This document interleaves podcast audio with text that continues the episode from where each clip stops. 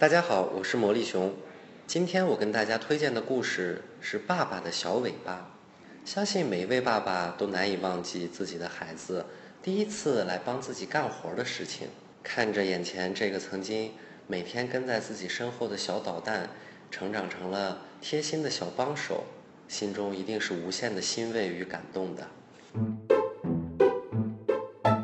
爸爸的小尾巴。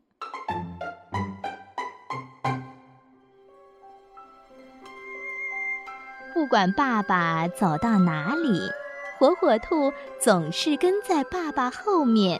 火火兔的好朋友小刺猬珍珍对他说：“火火兔，你老跟在你爸爸后面，你是你爸爸的小尾巴。”火火兔说。我才不是爸爸的小尾巴，你来当我们的小尾巴，你就知道了。小刺猬珍珍笑着说：“好，我就来当一次你们的小尾巴吧。”爸爸准备刷院墙，他泡了一桶石灰水。火火兔跟在爸爸后面说：“爸爸，我帮你提石灰桶吧。”刷完墙。爸爸给小树、小花松松土、修修枝叶，火火兔跟在爸爸后面，也轻手轻脚地给小树、小花松土、浇水、捉虫子。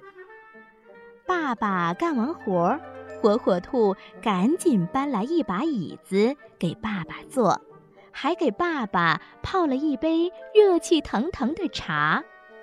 这时，跟在后面的小刺猬珍珍乐了，又跳又拍手说：“火火兔真能干，它是爸爸的好帮手，不是爸爸的小尾巴。”